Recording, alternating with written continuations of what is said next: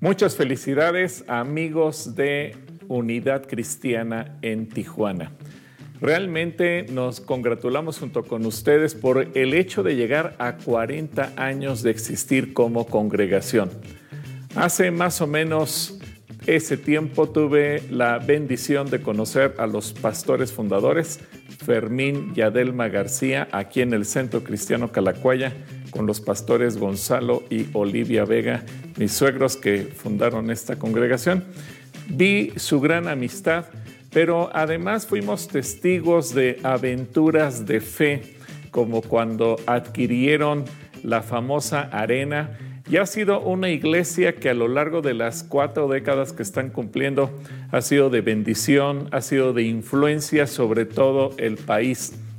En los últimos años, la amistad con Fermín Jr. y el poder compartir con él batallas en favor de la vida y la familia en diferentes foros ha sido toda una bendición sin lugar a dudas.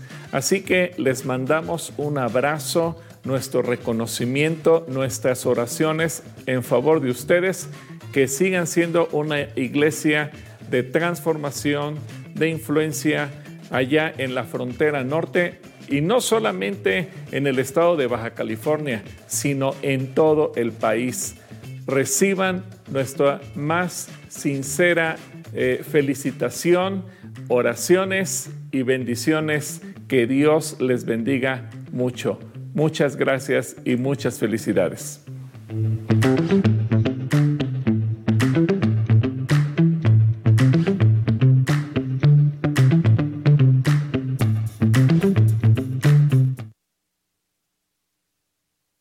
Familia, ¿cómo están? Bien, bienvenidos una vez más aquí a Grupo Unidad. Y antes de empezar, nos gustaría saber si alguien nos está visitando por primera vez. Queremos, si pueden levantar sus manos, queremos saludarlos, darles la bienvenida. No sé si hay alguien. Por aquí, por aquí hay alguien, bienvenido. Acá también bienvenido, no sé, acá, bienvenido, bienvenidos a Grupo Unidad. Esta es su casa.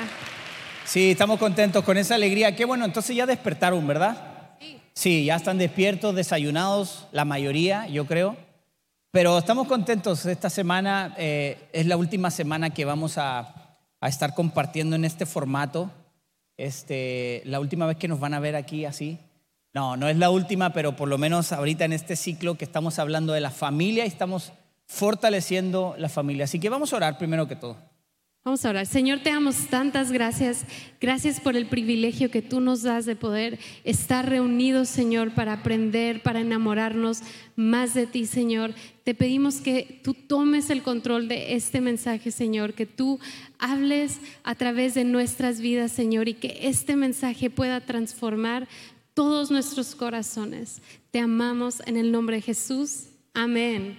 Amén. Familia, les decía que estamos terminando esta serie en, esta, en este mes estamos abordando la familia. Y hoy queremos hablar sobre reconciliar, reconciliarnos con Dios, llevar a reconciliar a nuestra familia, cómo llevar y demostrar el amor de Dios a nuestra familia, que es lo más importante. Y, y también, como les decía, ha sido un reto para nosotros, la verdad también. A, a veces nos ven aquí, tal vez nos ven muy frescos, a lo mejor otros sí notan el nerviosismo, pero ha sido un reto para nosotros también poder hacer esto juntos, eh, no nada más en el poder compartir y poder coordinarnos aquí cómo hacerle, sino que también ha sido un reto para nosotros y una, un recordatorio de Dios a nuestra vida como matrimonio, a nuestra vida como familia. Ayer mismo estábamos teniendo algunas conversaciones, ¿no? Y, y, en lo que eh, repasábamos la enseñanza, de repente nos, nos recordamos, ¿no? Ay, esto es muy importante. Estas cosas para nosotros son eh, fundamentales, son esenciales, ya que estábamos hablando de fundamentos. Estas cosas son súper necesarias en nuestra familia. ¿Y cómo lo estamos haciendo en base a lo que Dios dice que llevemos la familia? La familia estamos diciendo que es lo más importante de la sociedad. Es la creación perfecta de Dios. pero también es la base de todo. Si tú te fijas en los, los países, todas las naciones están compuestas, la sociedad está compuesta de familias. Si no hubiera familia, y ahorita que está bajo tanto ataque la familia, si no hubiera familia, no hubiera sociedad. No estuviera ninguno de nosotros. Entonces la familia es tan fundamental, incluso los gobiernos, las naciones tienen sus leyes, tienen sus ah, decretos, tienen sus normas y la forma en la que vivimos en el mundo.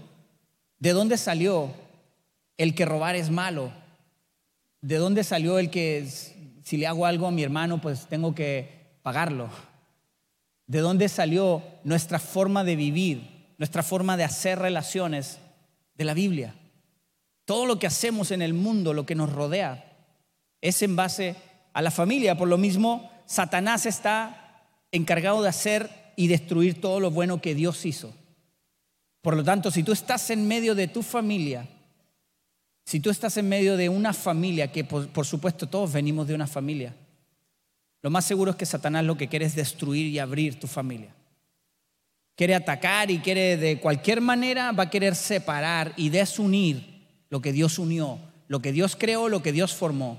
Eso lo va a querer destruir. Mira, me encontré con esta frase de una persona que se llama David Maurer, que dice, el gran matrimonio no es cuando la pareja perfecta se une, sino cuando la pareja imperfecta aprende a disfrutar sus diferencias. Ese es el matrimonio, esa es la familia. No somos perfectos, pero aprendemos a disfrutar en nuestra imperfección aprendemos a disfrutar de nuestras diferencias. Todos, así como cada uno tiene una huella digital diferente, no hay nadie igual a otro, así también son nuestras emociones, nuestros sentimientos, nuestra personalidad. En, la primera vez que compartimos decíamos, ¿no? Gaby viene de una de, de un contexto familiar, yo vengo de otro. Cuando nos unimos es otro contexto. Y luego nosotros dos somos un contexto, pero luego vienen los hijos que ahora sí es el, es el amplificado de lo que traemos ya, ¿no? Viene, viene con todo al power y al 100. Entonces se hace y se van formando la cultura de la familia. ¿Qué cultura hay en, en tu casa?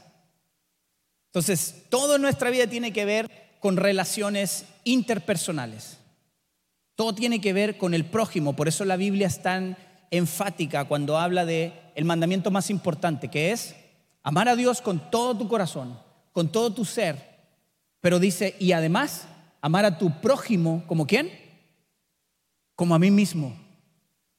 Porque todo tiene que ver con las relaciones interpersonales. Pero hay, estudios eh, universitarios que le llaman a esto muy importante, muy interesante, se llama inteligencia intrapersonal. Así le pusieron. La inteligencia o la capacidad de vernos por dentro de nosotros, analizar nosotros. Yo digo que es importante porque la Biblia nos está diciendo que nosotros tratamos a nuestro prójimo como aprendemos nosotros de, nosotros mismos. ¿De quién soy yo en Dios? Si yo sé quién soy en Dios y lo que Dios me ha dado, entonces yo puedo ver en ella eso mismo. Las mismas promesas que Dios tiene para mí son las mismas promesas que tiene para ella, para mis hijas, para mis padres, para mis nietos, para mis tíos, para mis primos, para mis hermanos. Toda mi familia, todos los que me rodean tienen la misma capacidad a los ojos de Dios. Por eso es importante que lo que analizamos en nuestras emociones, en nuestros sentimientos, tienen que estar dirigidas por Dios. Tenemos que aprender a amar con misericordia, así como Dios lo hizo con nosotros. La misericordia de Dios que es perfecta, la misericordia de Dios que no tiene límites, sí o no. ¿Cuántos de nosotros hemos experimentado ese amor compasivo de Dios? Así es el amor que nosotros necesitamos mostrar y dar a nuestra familia. Y mira, quiero dejarte que veas este video. Es un minuto más o menos, pero veamos, veamos el siguiente video.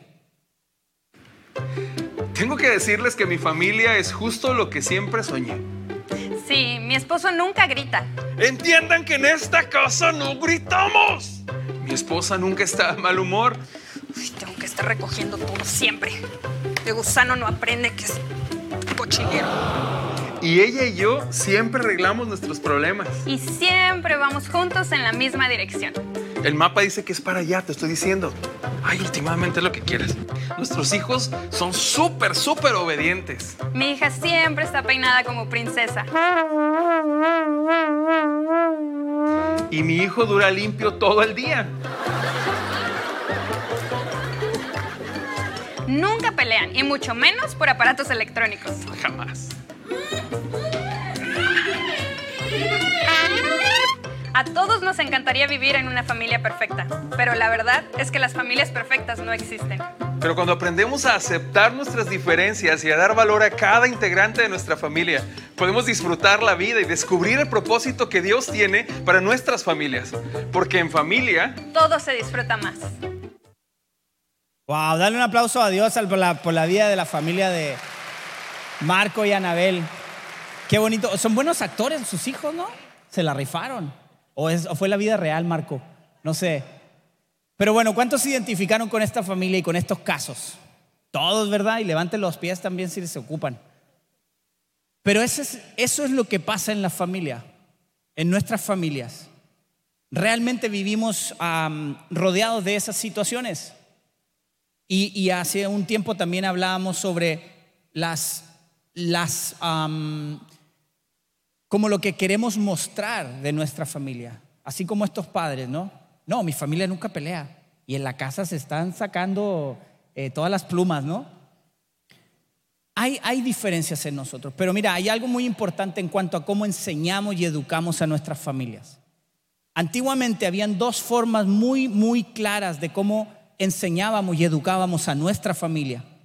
Una era la forma griega de enseñar, y la forma griega decía que tú tenías que enseñarle lo bueno y lo malo a tu familia. De manera que cuando tu familia iba creciendo, cada quien tenía y podía tomar sus decisiones. Esa es la forma griega, pero también estaba la forma hebrea.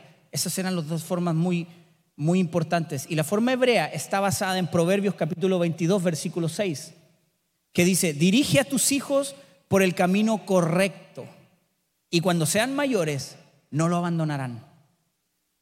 Una, persona, eh, Josh McDowell, decía también, él refuerza mucho eso en las familias. Dice, no gastes tiempo enseñando a tus hijos lo malo, que no hagan, que no hagas. Mejor enseña lo bueno, enseña lo correcto, enseña lo perfecto que dice la Biblia. Entonces cuando se encuentren con algo que no es como aprendieron, ellos van a continuar por el camino correcto. La palabra de Dios es sabia con nosotros nos está dirigiendo y nos está diciendo cómo tener familias bendecidas, cómo tener familias reencontradas, reconciliadas, que aún a pesar de sus diferencias, pueden llegar a un acuerdo y pueden disfrutar de esas diferencias. Y sí, y, en, este tiempo el ejemplo de la familia, de la sociedad, es competencia. Nos enseña competencia, no nada más este, viendo familias perfectas que a veces vemos en, el, en las redes sociales, vemos familias con salas todas blancas y no están sucias y tienen 15 hijos que no sé cómo le hacen, pero no nada más ahí, sino también dentro de nuestra familia hay mucha competencia. De repente este, queremos impresionar diciendo, es que yo soy el más inteligente de la familia. Y a veces sucede porque nosotros como padres podemos tener un favorito. Entonces empezamos a crear competencia dentro de nuestros hijos eh, o tenemos algún familiar que es muy competitivo o nosotros mismos podemos ser muy competitivos. Y ahí empiezan los problemas familiares.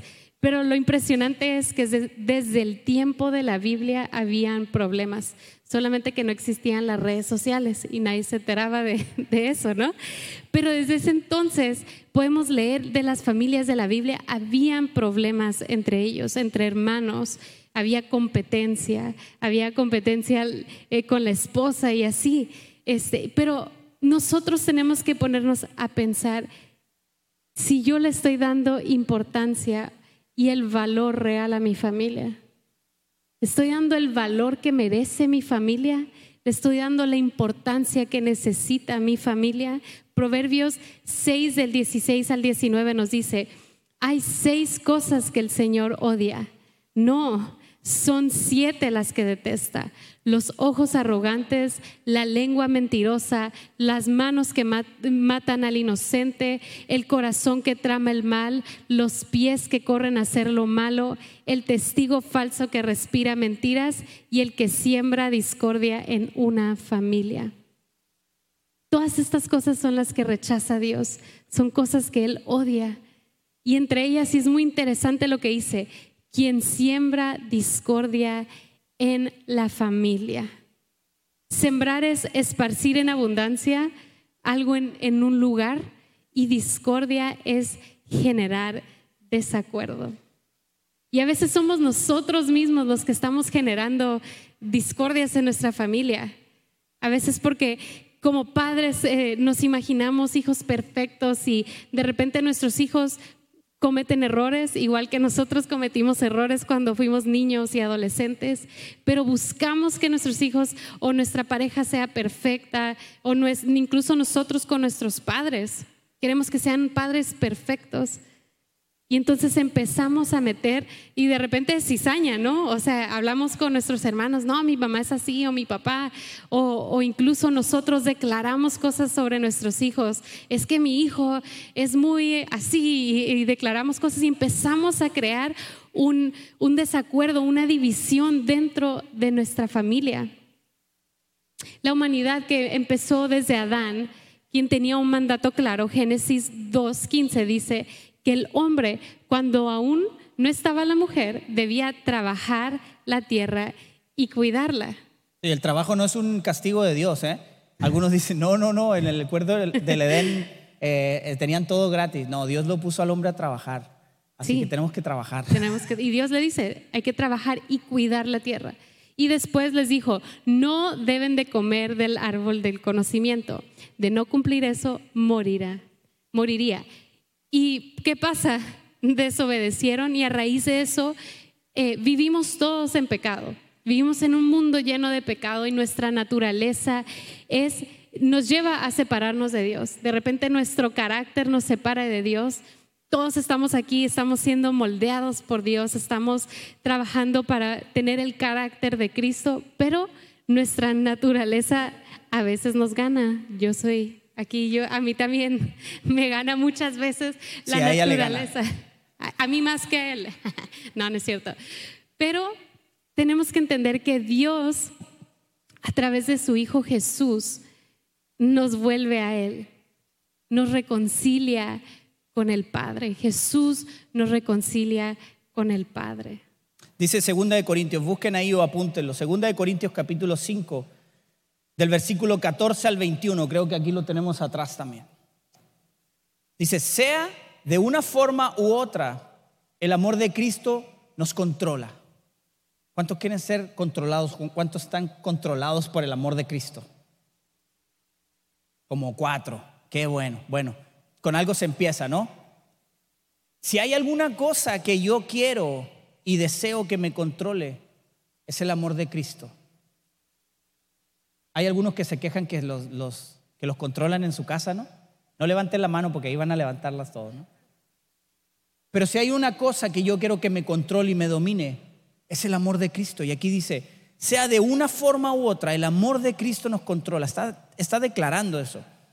Y luego dice, ya que creemos que Cristo murió por todos, también creemos que todos hemos muerto a nuestra vida antigua.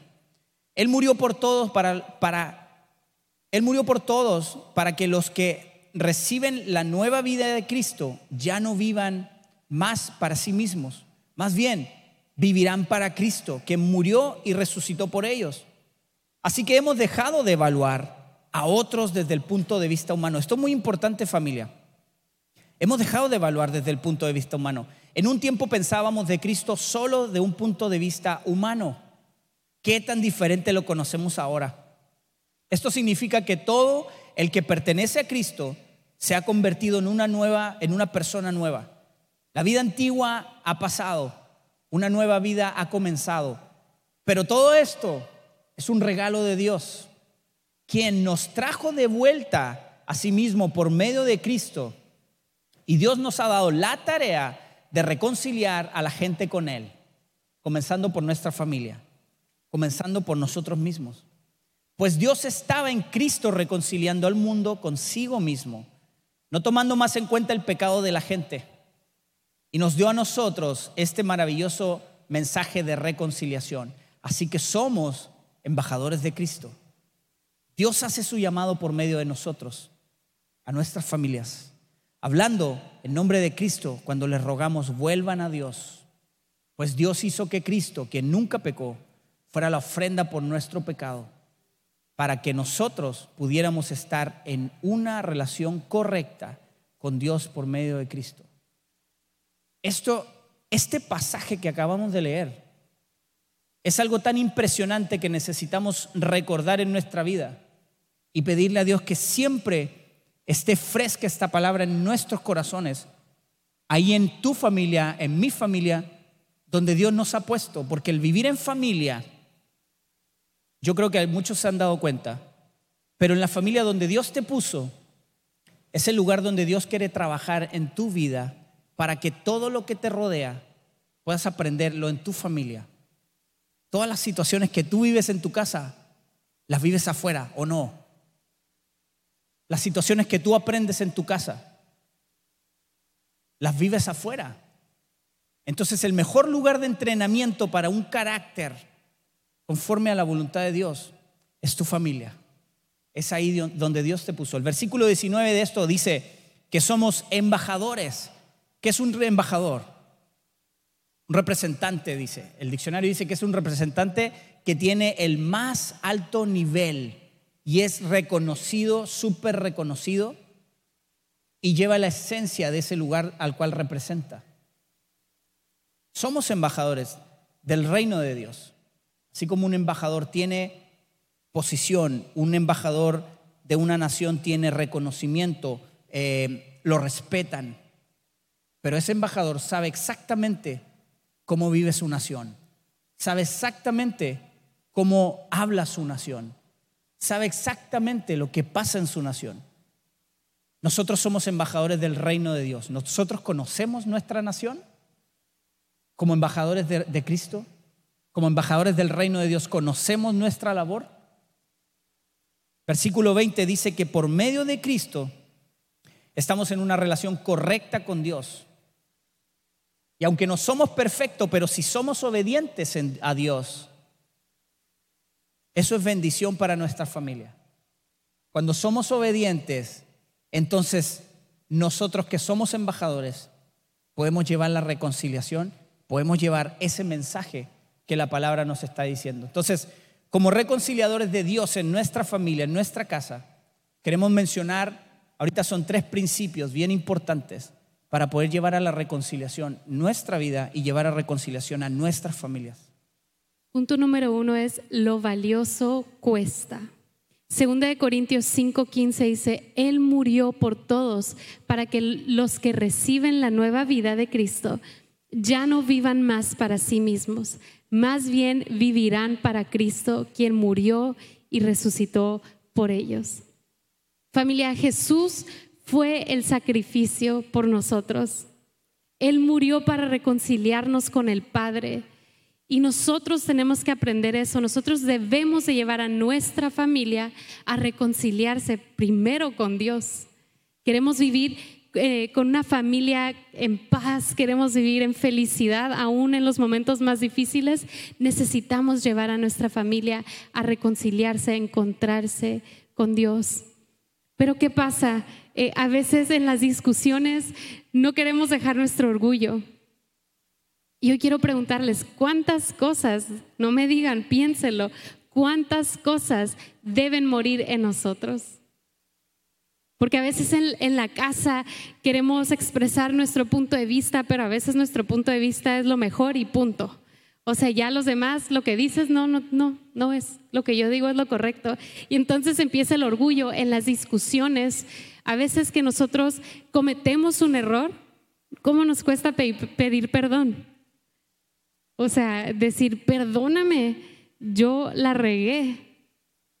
Pero nosotros tenemos que empezar a mostrar humildad a nuestra familia. Necesitamos empezar a dejar ese orgullo, a morir a ciertas cosas para que mi familia pueda ver el carácter de Cristo en mí.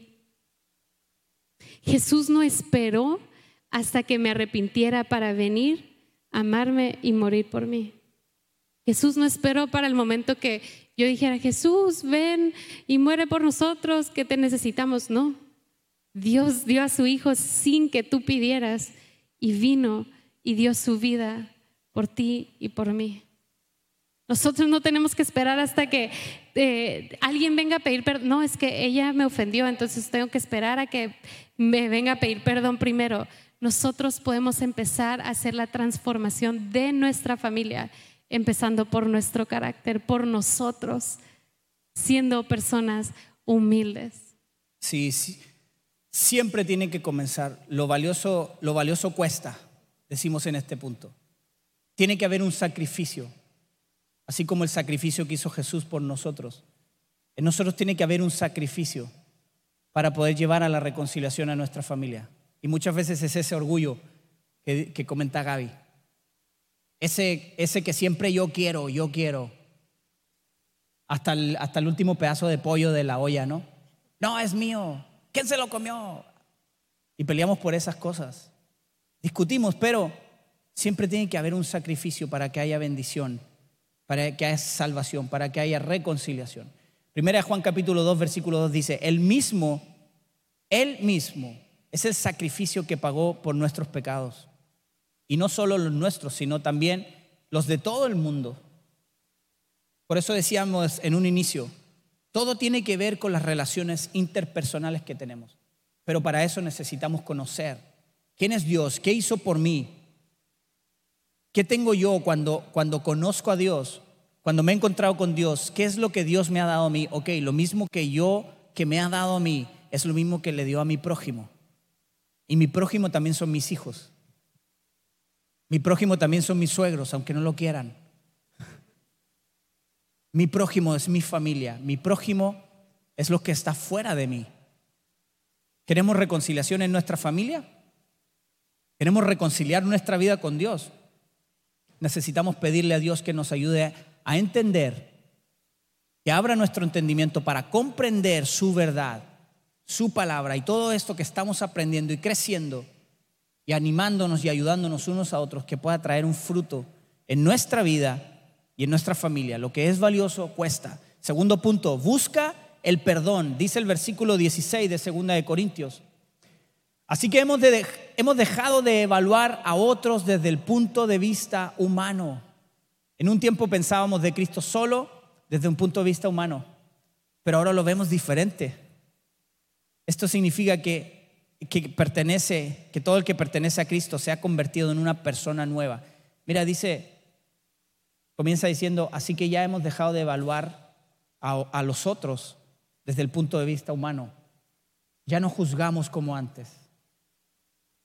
Ya no guardamos rencor como antes. Si estamos guardando el rencor como antes, entonces tenemos que reflexionar en nuestra vida. Dice la Biblia que ya no vemos como antes. Ya no vemos la vida en Cristo como antes. Ya no lo vemos de una manera humana. Ahora es distinto. Busquemos ser libres de ofensas. Perdonemos, ofrezcamos el perdón. Vivamos y enseñemos eso a nuestras familias.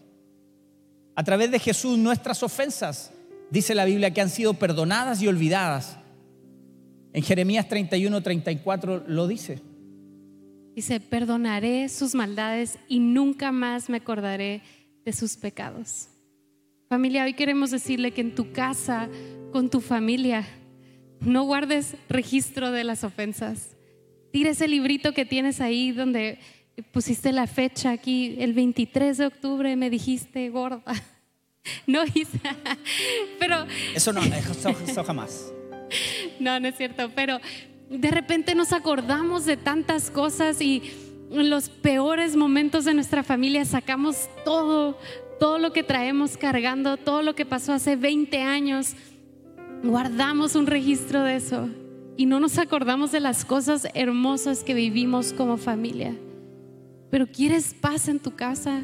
quieres paz con tu familia, tienes que aprender a perdonar. Y es muy difícil perdonar de repente porque por el orgullo especialmente. Porque como él me ofendió, pues yo tengo que, él tiene que venir a pedirme perdón. Pero Jesús es increíble cómo convivió con maestros de la ley que lo ofendían y buscaban hacerle mal. Pero cuando alguno de ellos se acercaba con un corazón humilde, Jesús siempre tuvo compasión y no se acordó de lo que pudieron pensar antes.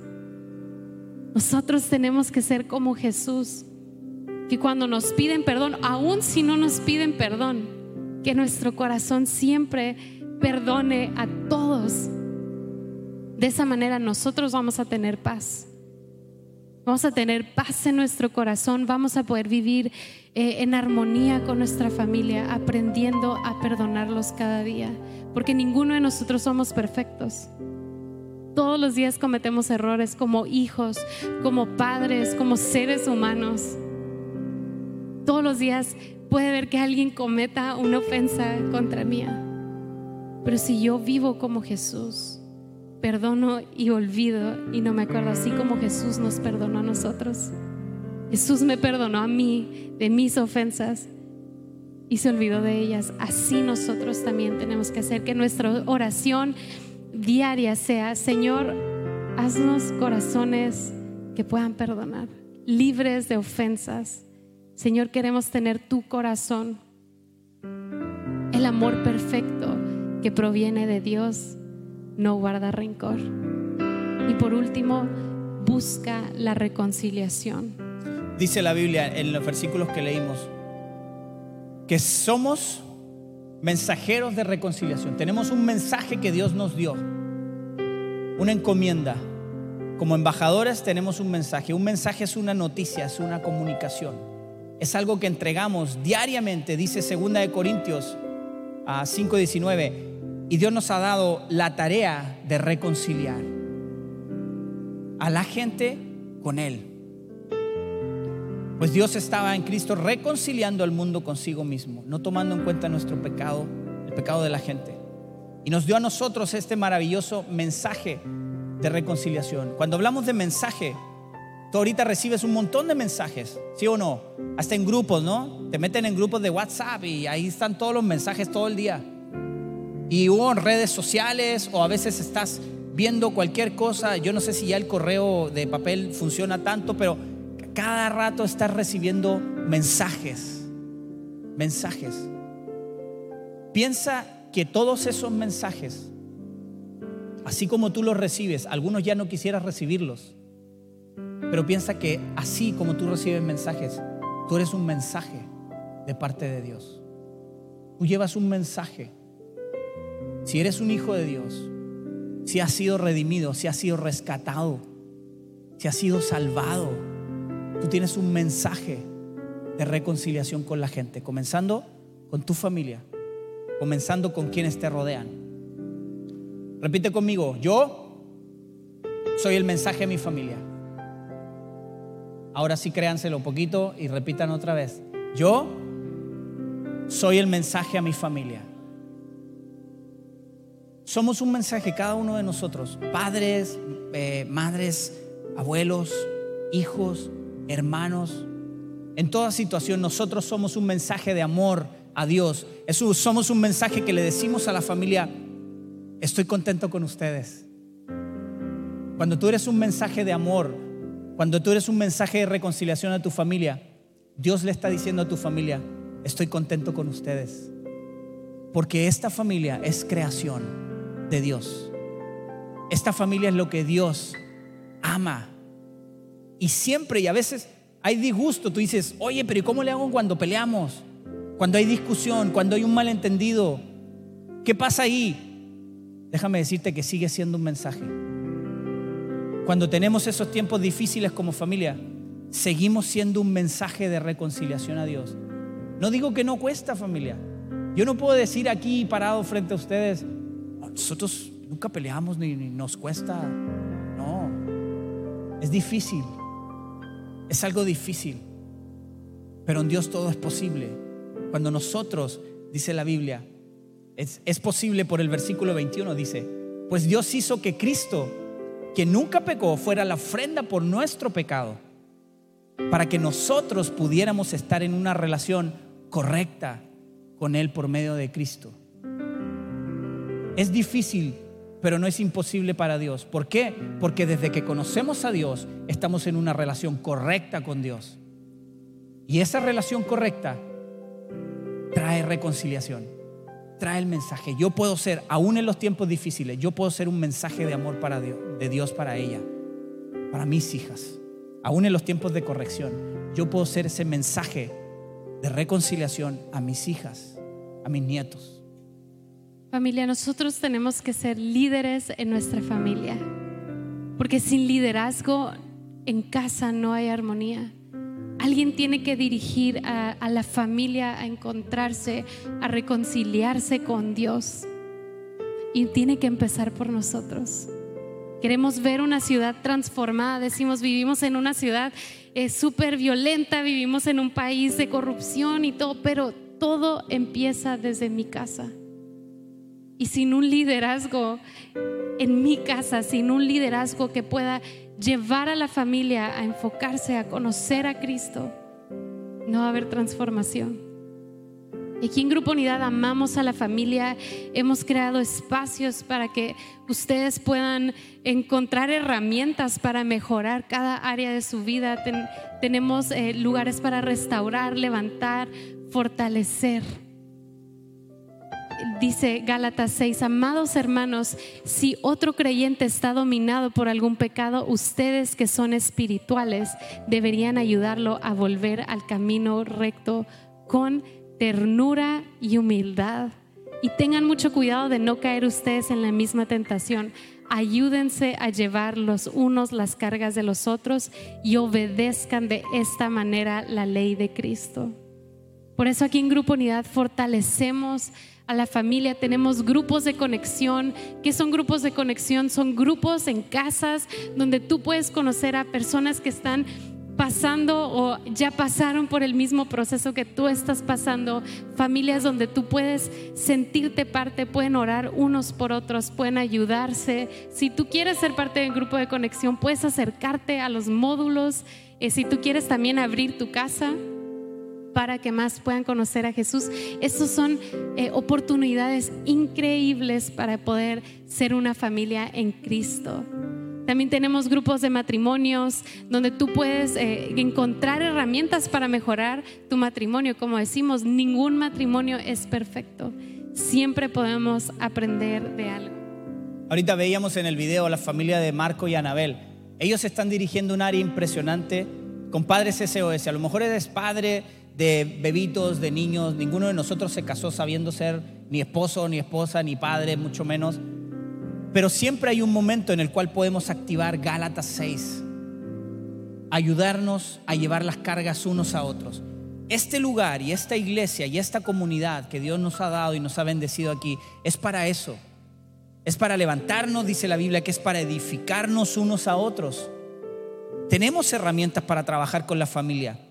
Grupos restauradores aquí en la iglesia trabaja específicamente con familias que están en, en, distintas situaciones, conflictos, trabajando con el individuo y trabajando con la familia de una manera impresionante, restaurando familias. Esta asociación fronteriza que tiene un equipo profesional de consejeros y psicólogos que pueden ayudarnos, como dice Gálatas, a llevar las cargas unos a otros a bendecirnos, a animarnos, a darnos herramientas, la herramienta que Dios nos da en su palabra, a través de esta comunidad. Grupo de jóvenes, adolescentes. A lo mejor dices, ay, ¿qué puedo hacer con mi hijo? Bueno, envíalo. Aquí tenemos grupos de jóvenes que están también sembrando, no nada más la buena onda, sí, sembramos buena onda, pero es una buena onda que viene de parte de Dios.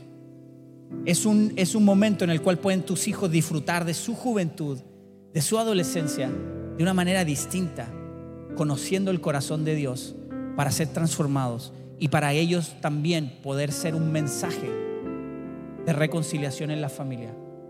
¿Cuántos de nosotros hemos vivido experiencias en las que A veces un niño tan inocente ha podido traer un mensaje de reconciliación. ¿Cuántos en nuestra casa nos hemos visto enseñados por pequeñitos, con un corazón tan sensible, por un corazón tan puro? Por eso dice la Biblia que seamos como niños, que podamos entender esto y que podamos atesorarlo. Gaby ahorita decía, la, la sociedad, esta ciudad que queremos ver transformada y que conozcan a Dios, tiene que comenzar por nuestra casa, tiene que comenzar por nuestra vida, tiene que comenzar por nuestra familia. Una familia transformada transforma una ciudad completa, transforma una nación completa. Llevemos y reconciliemos nuestras familias, reconciliemos nuestros corazones con Dios porque Él va a hacer una transformación completa en nosotros. Así que familia, ahí donde estás, ponte de pie para que no te duermas ya. Ponte de pie y levanta tus manos ahí. Vamos a darle gracias a Dios. Y vamos a orar y bendecir. Si tu familia no está aquí, pon a tu familia en tu mente, pon a tu familia en tu corazón en este tiempo.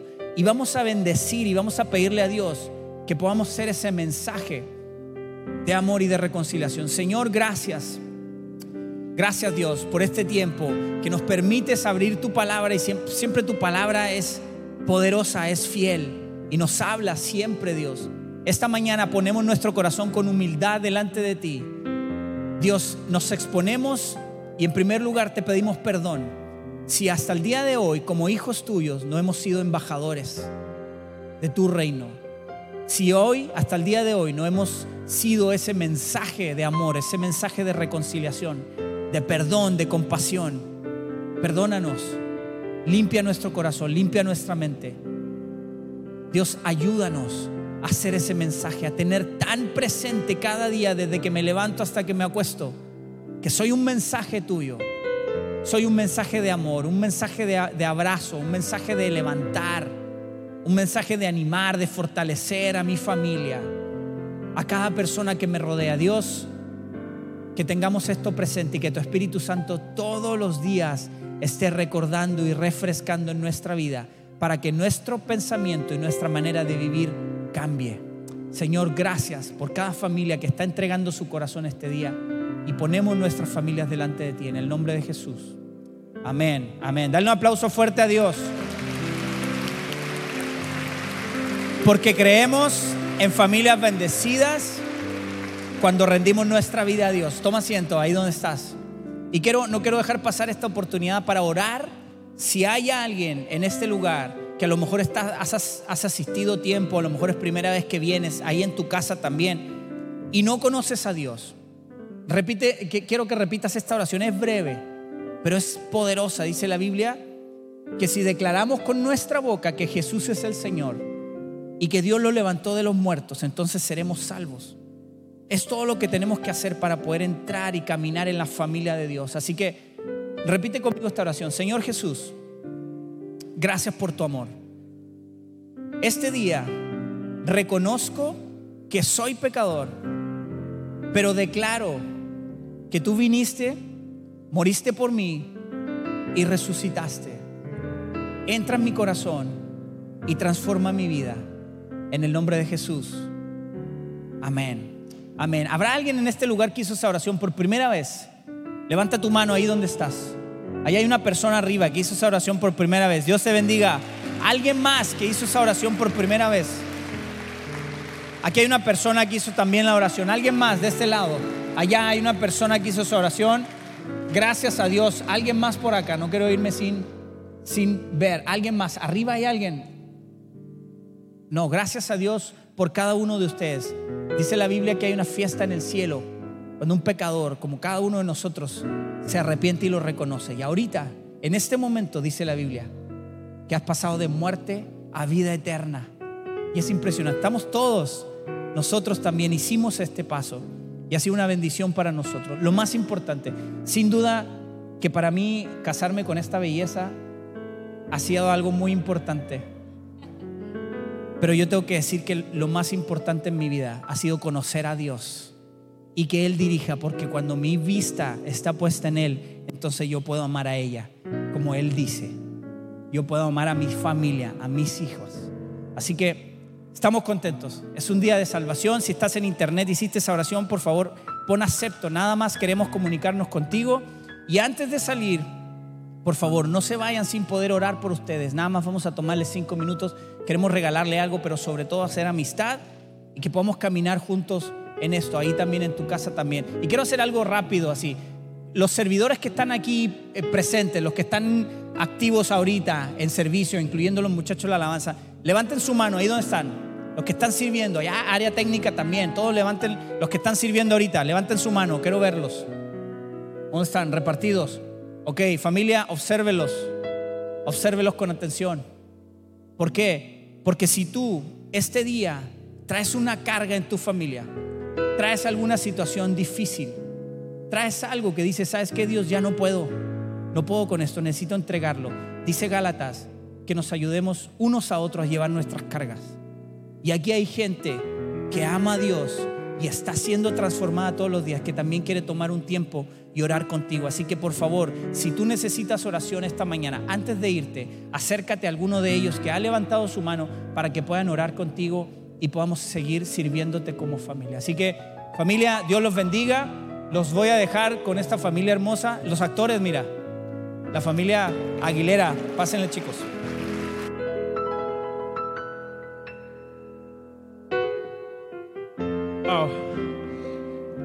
Hay una historia que me encanta y es la historia de una familia que hace 20, casi 30 años entraron por esa puerta con un montón de miedo porque era Halloween y nos invitaron a, a, pedir dulces y nos engañaron y nos trajeron a una obra de teatro. Pero una mamá rota, un matrimonio a punto del divorcio con muchos dolores y traumas. Y, y lo que Dios ha hecho ahora es algo hermoso. Por eso yo quiero decirte, no sé cómo esté tu familia hoy.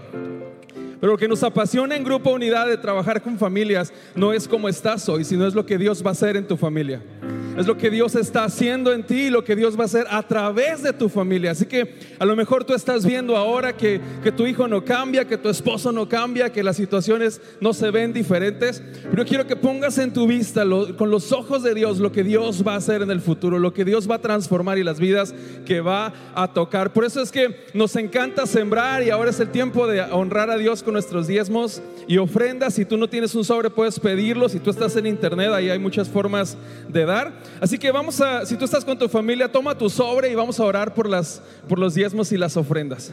Vamos a orar. Señor, te damos gracias. Te damos gracias por este tiempo, por este tiempo y lo que nos has dado. y lo que nos has dado.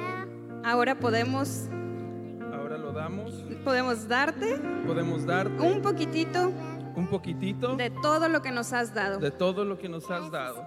Te amamos. Te amamos. En el nombre de En el Jesús. nombre de Jesús. Amén. Wow, gracias a Dios. Gracias a Dios que podemos ser parte. Ahí en tu pantalla hay muchas formas donde puedes dar a través de transferencia y algunas otras opciones. Y de plano, si tú no puedes salir, no puedes venir, llámanos, llámanos, porque tenemos muchas familias que no pueden moverse, pero no quieren dejar de ser parte de lo que Dios está haciendo. Y para nosotros es un honor poder llegar hasta su casa. Muchas gracias, familia. Nos vemos la próxima semana. Si usted nos ve en línea, los dejamos con sus hosts.